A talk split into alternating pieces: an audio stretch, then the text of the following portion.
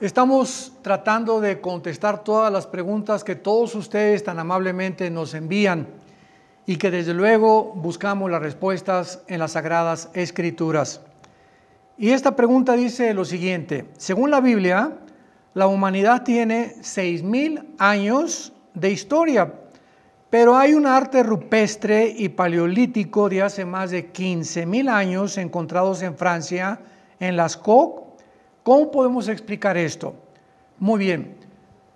El hecho de que la Biblia diga que tenemos aproximadamente 6.000 años de historia es verdad. Y esto es, y va de acuerdo con las genealogías desde el capítulo 5 del libro del Génesis. Sin embargo, la Biblia en ninguna parte menciona que la tierra tenga 6.000 años de historia. El ser humano sí, pero la tierra tiene billones de años de antigüedad.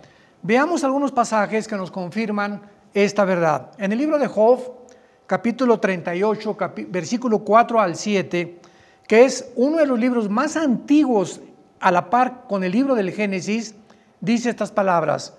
Es un cuestionamiento que le hace Dios a Job. ¿Dónde estabas tú cuando yo fundaba la tierra? Házmelo saber si tienes inteligencia. ¿Quién ordenó sus medidas si lo sabes? ¿O quién extendió sobre ellas cordel? ¿Sobre qué están fundadas sus bases? ¿O quién puso su piedra angular? Cuando alababan todas las estrellas del alba y se regocijaban todos los hijos de Dios. Vemos nosotros que antes de que el ser humano fuera creado, Dios ya estaba en el negocio de hacer la tierra, fundar la tierra, eh, poner las medidas de la Tierra, la distancia que tendría con el Sol, la velocidad que tendría sobre su eje y alrededor del Sol, etcétera, etcétera. ¿Quién lo acompañaba? La Biblia menciona aquí las estrellas del alba, los ángeles caídos en el Antiguo Testamento y los ángeles que se quedaron al servicio de Dios se mencionan más de seis veces en el Antiguo Testamento como estrellas. Entonces tenemos que ver el contexto para saber de qué está hablando.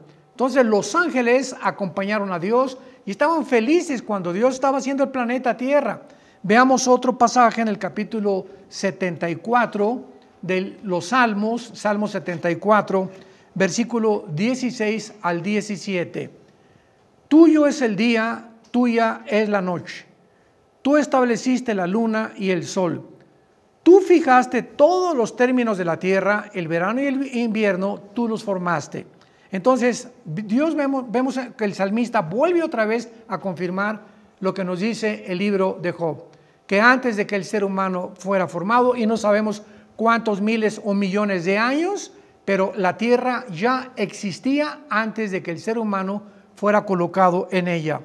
Y tenemos otro pasaje más, tenemos varios, pero los más importantes, quise escogerlos, está en Jeremías 51, versículo 15.